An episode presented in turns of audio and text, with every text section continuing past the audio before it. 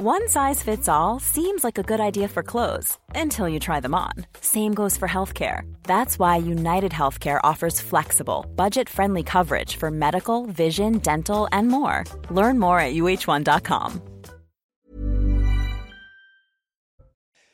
Les Bleus au complet pour le dernier entraînement au Qatar. Tous étaient présents à la veille de la finale face à l'Argentine.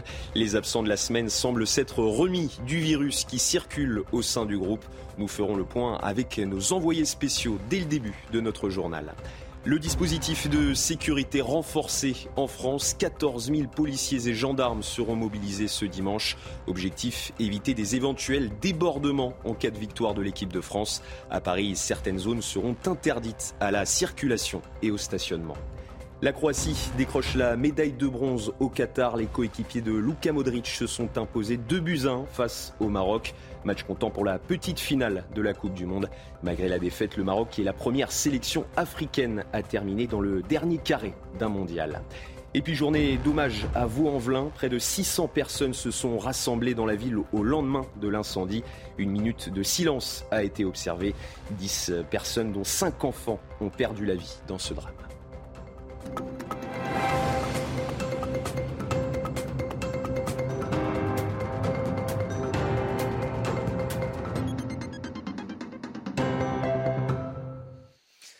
Bonsoir à tous et très heureux de vous retrouver sur CNews pour l'édition de la nuit. Et on commence ce journal évidemment avec l'équipe de France. Les Bleus affrontent l'Argentine ce dimanche en finale de la Coupe du Monde.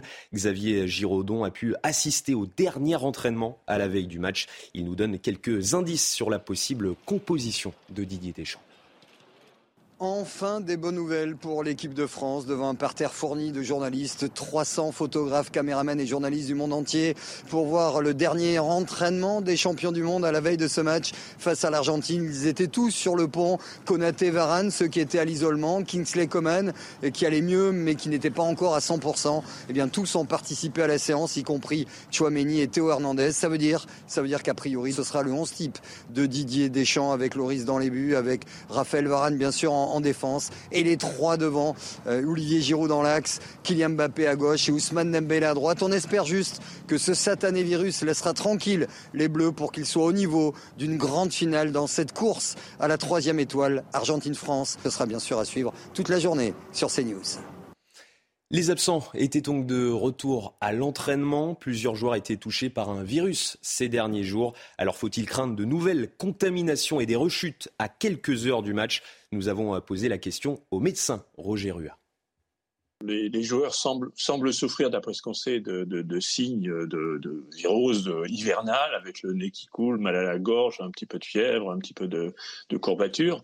Bon, c'est assez banal pour, euh, pour l'époque. Donc là, ils ont ces signes ils vont récupérer probablement sans traitement parce que ont, ce sont des sportifs de haut niveau en, plein, en, pleine, forme, donc euh, leurs défenses immunitaires sont les meilleures possibles.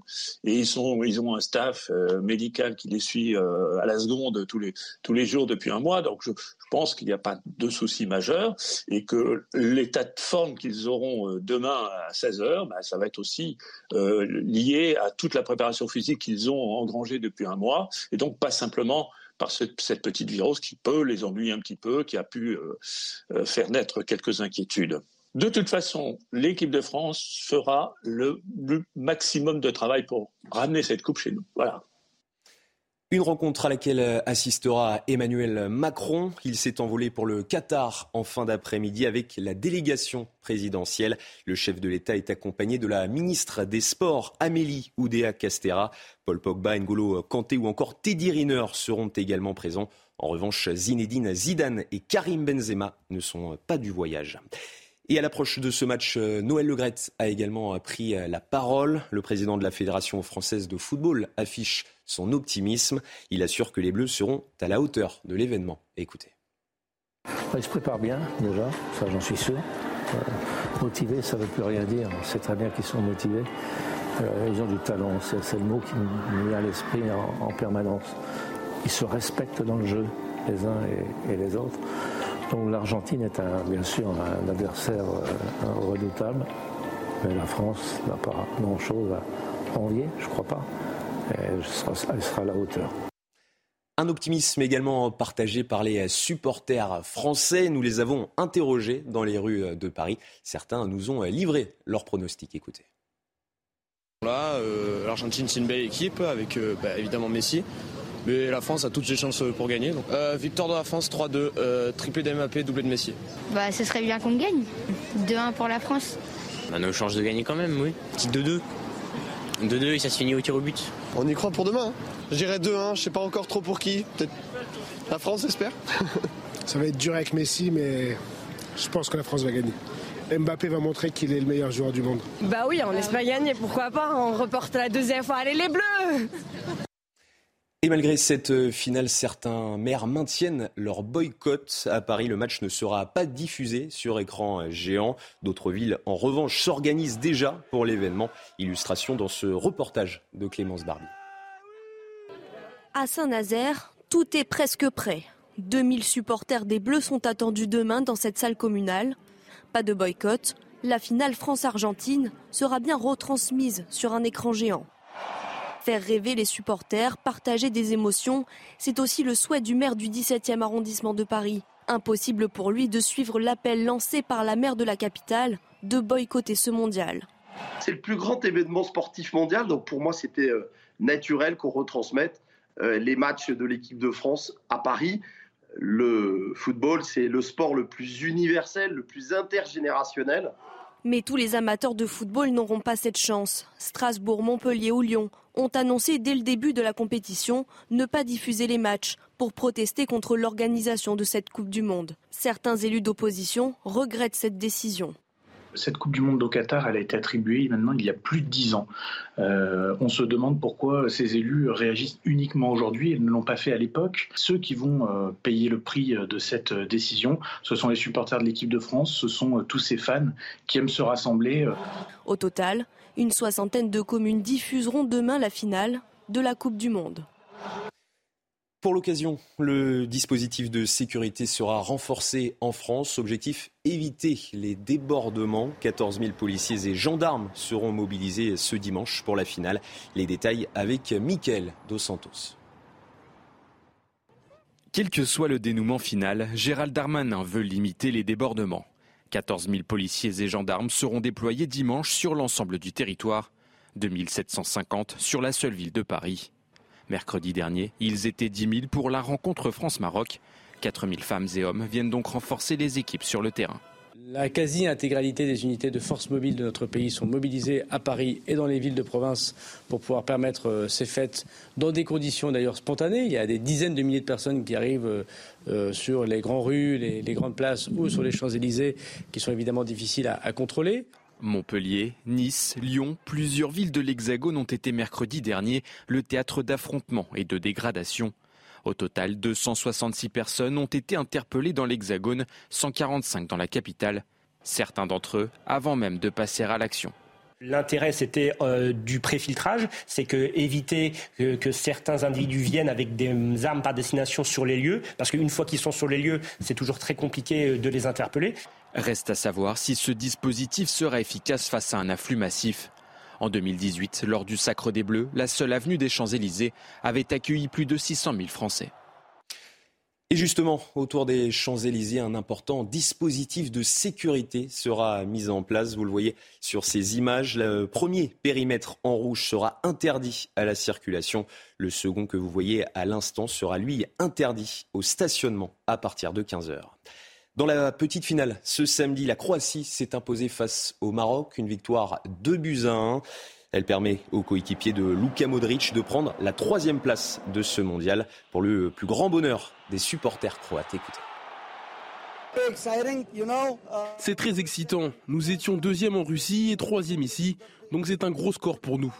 Nous sommes une petite nation, mais nous sommes très fiers. Nous avons joué avec beaucoup de patience et c'est le résultat que nous avons obtenu. À chaque Coupe du Monde, on espère faire un bon parcours. On ne s'attendait pas à faire aussi bien. Mais quand on rentrera à la maison, il y aura très probablement une grande célébration.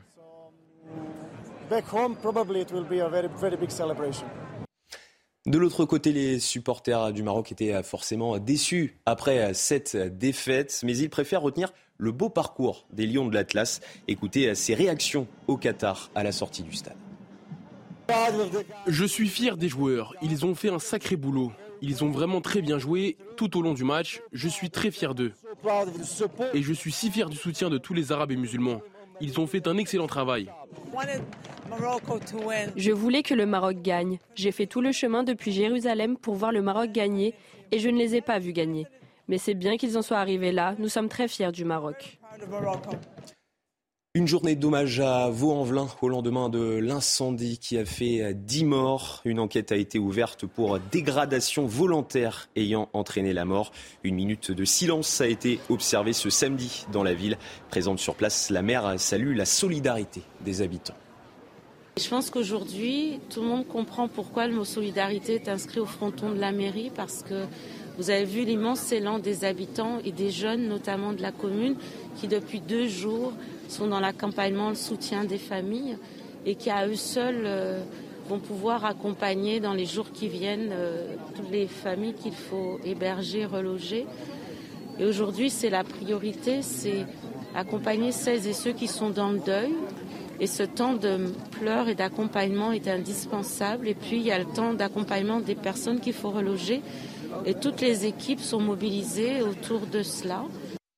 Au total, près de 600 personnes se sont rassemblées dans la ville ce samedi, des habitants particulièrement touchés par ce drame. Certains d'entre eux se sont exprimés au micro de CNews. Très important, c'est quand même 10 euh, personnes de Vaux-en-Velin qui sont, qui sont parties et euh, ça nous attriste beaucoup. Euh, j'ai beaucoup de familles ici qui a été touchée par l'événement. J'ai des amis élus. J'ai voilà, je, connais, je connais un peu la situation de, de la commune. Et euh, c'est vraiment important de soutenir les familles dans ces moments-là. C'est très important d'être là et j'espère que nous allons combattre cette tragédie. On est là jusqu'à lundi déjà d'office. L'IGPN saisie après l'agression d'une jeune femme à Blois. Elle est dans le coma après avoir été frappée par son ancien compagnon. Avant les faits, elle était allée au commissariat qui l'a invitée à se représenter le lendemain. Le principal suspect a été placé en détention provisoire. Et justement, les violences conjugales sont en hausse en France. 208 000 victimes ont été recensées en 2021, soit une augmentation de 21% en un an. La majorité des victimes sont des femmes. C'est le cas de Lydie. Elle a accepté de nous raconter son histoire. Sacha Robin et Solène Boulan. C'est en 2010 que Lydie rencontre son ancien compagnon, celui qu'elle décrit comme le prince charmant. Il était euh, galant, euh, il m'ouvrait la porte euh, quand on avait rendez-vous, il la refermé, il était bien éduqué. Très présent, l'homme l'appelle régulièrement, se rend sur son lieu de travail, puis les épisodes de violence se multiplient, mais Lydie pardonne malgré elle. Il y a une espèce de gêne qui s'installe, de honte. C'est comme si je voulais disparaître jusqu'à ce jour où, alors qu'elle est enceinte, son compagnon s'acharne sur son visage. Quand je me suis relevée, que j'ai vu mon visage dans le miroir, j'ai poussé un hurlement. Là, je, pense que ça, dans ma tête, ça, ça, a chamboulé beaucoup de choses. Durant sa relation, Lydie porte plainte quatre fois avant de se rétracter par peur de représailles. Puis elle bénéficie de plusieurs ordonnances de protection que son ex ne respecte pas. Il a continué à venir autour de chez moi. Il a quand même été borné 300 euh, fois autour de chez moi. Après leur séparation, son fils reçoit plusieurs coups de poing alors qu'il est chez son père. Ce dernier écope d'un simple rappel à la loi. Depuis, Lydie refuse de confier ses enfants à leur père et a demandé une obligation de soins, décision qui doit intervenir en février. Nous vous rappelons qu'un numéro existe si vous êtes vous-même victime de violences conjugales. Vous le voyez à l'image, il s'agit du 3919 disponible 7 jours sur 7, 24 heures sur 24. Le prix des produits alimentaires continue d'augmenter en France. En novembre, la hausse est de 12,1% sur un an. Conséquence, de plus en plus de personnes recourent aux distributions alimentaires. Les associations peinent à répondre à la demande. Illustration à Strasbourg avec Mathilde Ibanez. Avant même l'arrivée du camion de l'association locale Abribus, plusieurs dizaines de personnes attendent ici, en file indienne, sur l'esplanade de la gare dans le froid. Avec l'augmentation des prix, le profil des gens dans le besoin s'est diversifié. Des hommes seuls, des femmes, certaines avec des poussettes ou encore des enfants viennent ici se nourrir. Pour se nourrir correctement et faire à manger, c'est compliqué, ça, coûte cher. Alors que là, on a de la viande, ils nous servent des repas complets, viande, légumes, féculents, pain, yaourt, donc on a tout ce qu'il faut. Lorsque le camion arrive enfin, des bénévoles s'activent pour installer des tables en bois et commencer la distribution. L'association estime que l'augmentation des demandes est liée à plusieurs facteurs. La montée de la précarité depuis la crise sanitaire, l'arrivée d'Ukrainiens chassés par la guerre ou encore l'inflation. Il y a deux ans, on avait distribué 20 euh, 000 repas au cours de la saison. L'année suivante, donc l'année dernière, on était plutôt à 35 000. Et là, en trois mois, on a distribué euh, ces 35 000 repas. Le phénomène s'est généralisé. D'autres associations comme les Restos du Cœur accompagnent 27 000 personnes dans le département cet hiver, soit 15% de plus que l'année dernière. De légères perturbations à la SNCF ce dimanche. Une trentaine de TGV sur 650 seront supprimés pour le Transilien et le TER. Certaines lignes pourraient également être impactées en cause d'un mouvement social des aiguilleurs. Ils réclament des hausses de salaire et une amélioration de leurs conditions de travail. À l'approche des fêtes de fin d'année, les cabarets se préparent. C'est le cas du mythique Crazy Horse. Les spectateurs sont nombreux à avoir réservé pour le traditionnel show du Nouvel An. À Paris, Jean-Laurent Constantini et Mathilde Ibanez se sont plongés dans les coulisses de l'établissement.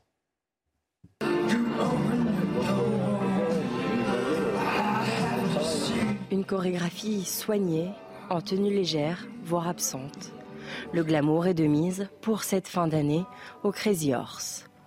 Pour de nombreuses danseuses, c'est une première, pas de quoi les intimider dans ce lieu emblématique. Il n'y a pas plus de pression, j'irais plus euh, d'excitation euh, pour euh, la nouvelle année et de, voir les gens, de pouvoir célébrer les fêtes avec eux. C'est un plaisir de, vivre une expérience comme ça, de faire rêver déjà quotidiennement les gens qui viennent voir le Crazy Horse. C'est encore plus un jour de fête, c'est spécial pour eux. Un show coloré, sexy, avec quelques surprises.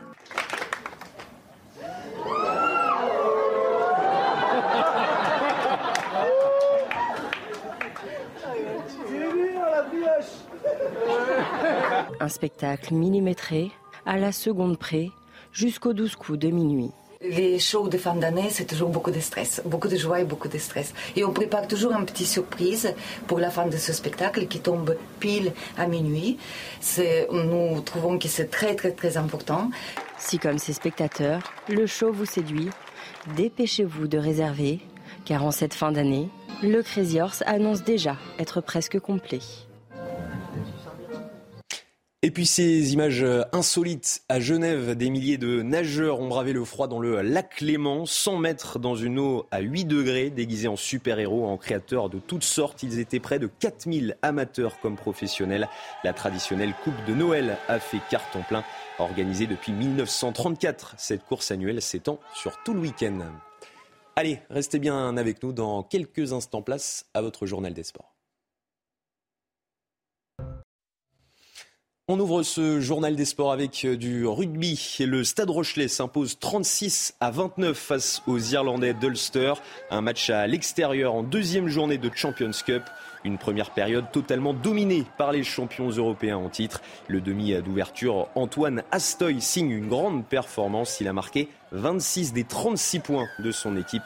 Les Rochelais passent cependant à côté du bonus offensif en ne réalisant que trois essais. Le stade toulousain affrontera ce dimanche les Anglais de Salle. Match comptant pour la deuxième journée du championnat européen. Le coup d'envoi sera donné à 14h. L'actuel leader du top 14 a remporté trois de ses quatre derniers duels. Un sujet signé à Xavier de Lagossi. Vainqueur héroïque au Munster lors de la première journée, le stade toulousain n'est pourtant pas au bout de ses peines. C'est une équipe qui est très, euh, physique, qui est, euh, qui, qui, est, très dense, qui joue très bien, qui propose beaucoup de lancements. Donc euh, non, on s'attend encore une fois à un, gros combat et on sait que le, plus dur est, pas du tout fait. C'est au tour des Anglais des Sharks de se dresser devant Toulouse. Un 39-0 passé à l'Ulster et une deuxième place de première chip. Sale est un solide client, friand de jeu d'avant. Mais les Toulousains l'ont prouvé face au Munster. Ils sont prêts à relever le défi physique c'est pas forcément notre marque de fabrique, mais on sait qu'on est capable de rivaliser avec les meilleurs sur ce sujet-là.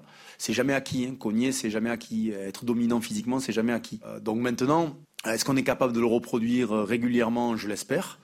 Il faudra donc un Toulouse en mode combat pour sortir vainqueur de cet affrontement. décroché deux victoires en deux matchs dans ces deux doubles confrontations. Cette fois-ci, le plus dur serait fait. En basket, à l'occasion de la 13e journée de championnat, Boulogne-Levallois s'est facilement imposé 91 à 71 contre Paris. Les Mets renouent avec la victoire dans ce derby après deux défaites sous l'œil du rappeur américain Travis Scott. Grâce à cette victoire, les Boulonnais remontent à la deuxième place du classement provisoire.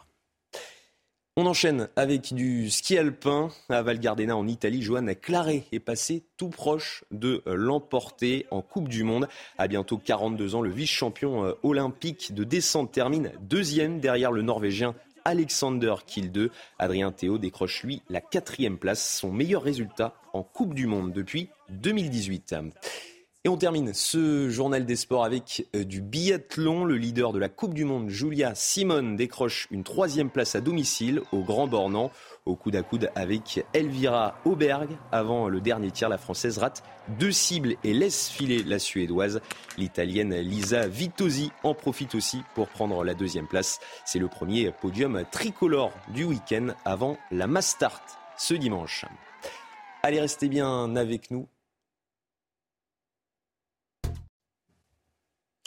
Allez, restez bien avec nous dans quelques instants. Place à une nouvelle édition largement consacrée à la Coupe du Monde au Qatar. À quelques heures de la finale entre la France et l'Argentine, tous les Bleus ont participé à l'entraînement ce samedi. Retrouvez tous nos programmes et plus sur cnews.fr.